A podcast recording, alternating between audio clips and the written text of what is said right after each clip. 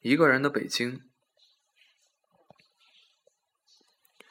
上地铁前，我往嘴里塞了一颗枣，感觉自己最近有些气血不足，怕缺氧。下地铁时，我真的不知道发生了什么，只是觉得门口挤的人太多了，我一定不能坐过站，不然要迟到了。就拼命往我门口门口凑。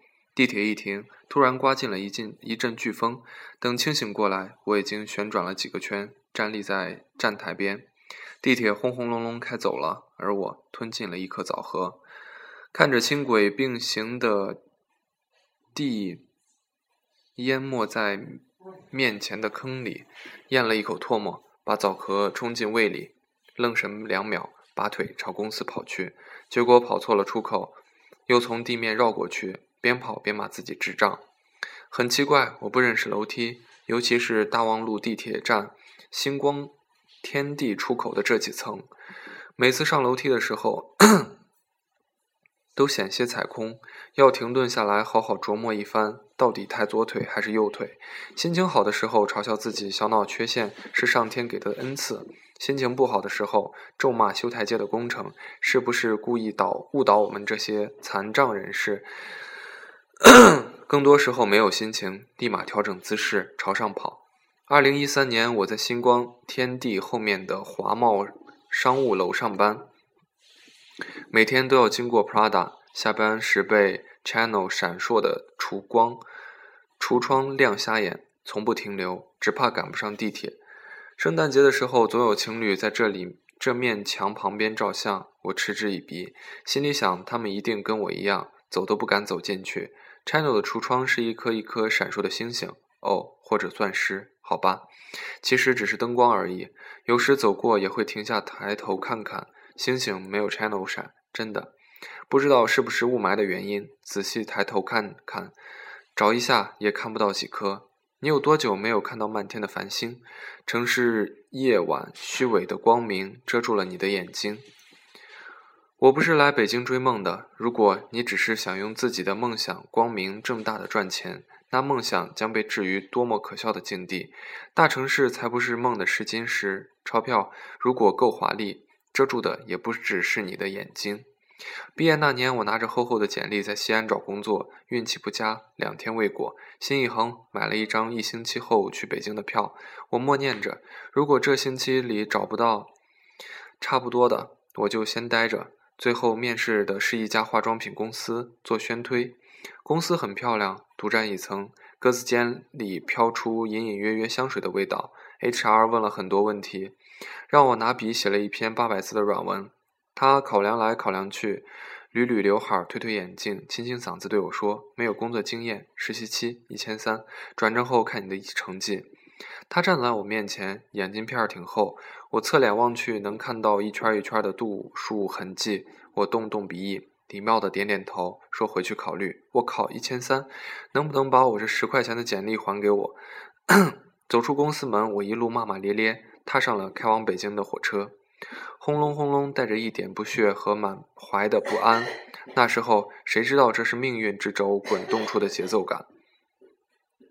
所有北漂都曾遇到过几个问题：找工作大海捞针，哪哪都要人，不知道哪个公司更有前途；找房子雾里看花，哪哪都出租，照片和实景比淘宝图片和卖家买家秀差得还远；加班时间常感叹资本剥削，下班时间却无处可去。我还好，一开始借住在朋友家里，二十楼上好风光，楼下是曾经被大雨淹没过的街道，黄昏时分的阳光。夕阳透过落地窗看到过几次，火红火红的晚霞，我和他坐在地板上画数毛数猫毛，安慰自己才刚来，总要有个过渡期。死皮赖脸在朋友家里加班到十一点，在公交车站冻得发腿发抖，只为能将加班报销的那二十元车费收入囊中。第一个月看着手机上发短信提示二零九九的入账，感叹自己还不如幺三零零去给化妆品写软文。在拥挤的公交车中，欣喜自己个子够高，抓得住最上面那根扶手；被人潮推搡的东倒西歪时，或被咸猪手骚扰不知如何声张时，也想委屈的哭一嘴。后来跟着中介看了无数的房间，大多是合租，一家里能住住五六户，男女杂交交杂。安慰自己，这不过是 low 版的爱情公寓，大家也一定和睦相处，其乐融融。黑车司机把我的行李放在楼下，甩手而去。好不容易搬好家，打扫得干干净净，出去一趟再回来，推门就看到一个惊喜：一小队蟑螂由大队长带领着匆匆四散逃窜。逃窜，倒吸一口冷气。一面支援的室友姑娘看到我瞎绿的眼，翻了个白眼：“你怕蟑螂啊？夏天才多呢。”我尴尬笑笑，看见蟑螂，我不怕不怕了。住了三天，就差从十六楼跳下去。每个人都有一个死穴，昆虫就是我的死穴。不好意思，没能出现励志大逆转，没能成长为一脚一踩死一个，还给他写墓志铭的坚强姑娘。我在床上哭着坐了一坐了一晚，赔了违约金，匆匆逃离。一个人又穷困潦倒，又孤单寂寞时，容易依赖伴侣。我的男朋友用电动车载着我逃窜在偌大的北京城，他骑车特别狂，在堵车的浩瀚浩劫里东窜西躲。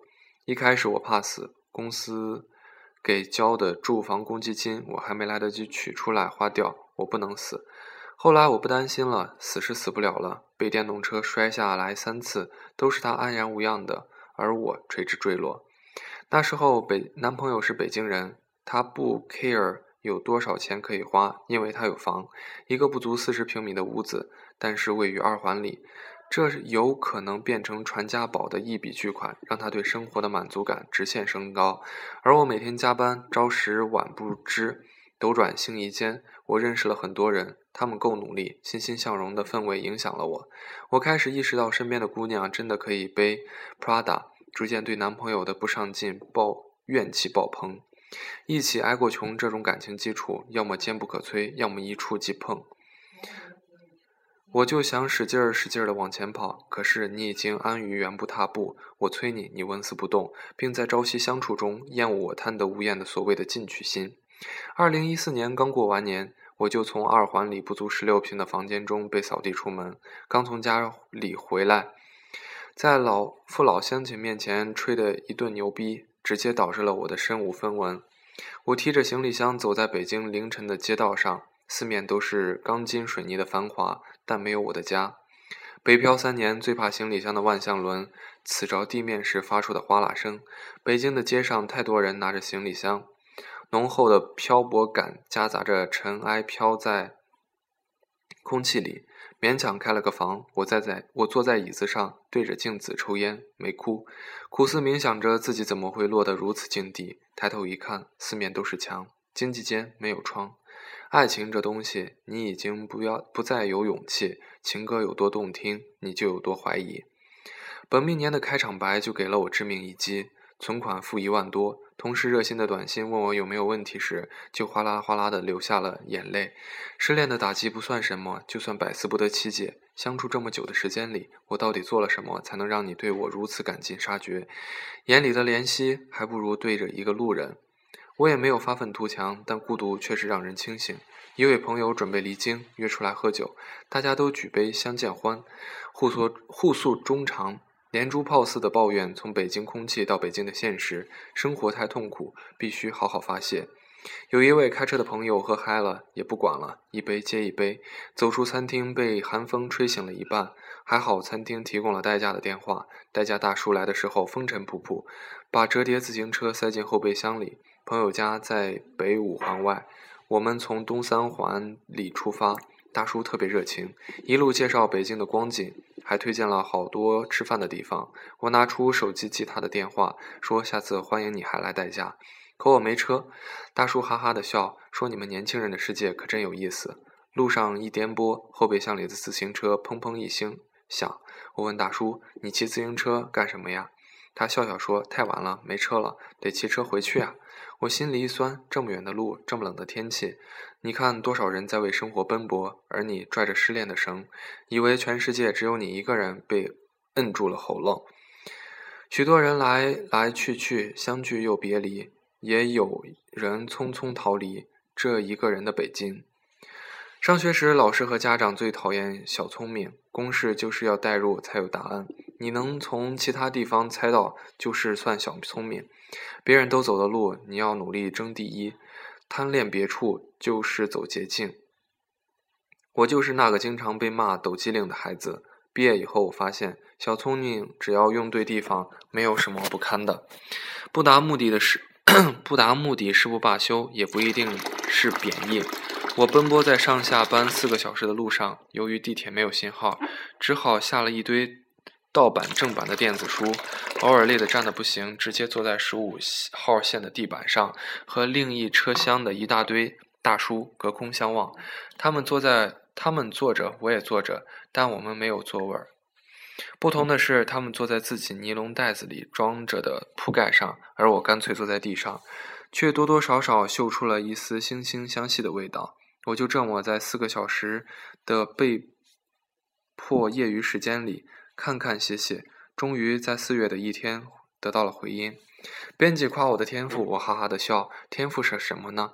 上天给的礼物吗？不不不，不是的，是你自己给自己的礼物，是你榨干自己后留下的血泪史。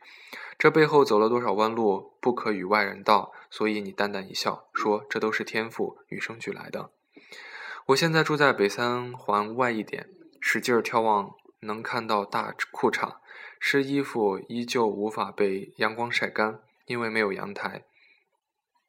楼上洗衣机渗水从天花板渗下来，淹到了厨房的微波炉。楼上姑娘的丝袜时常飘到我的窗台。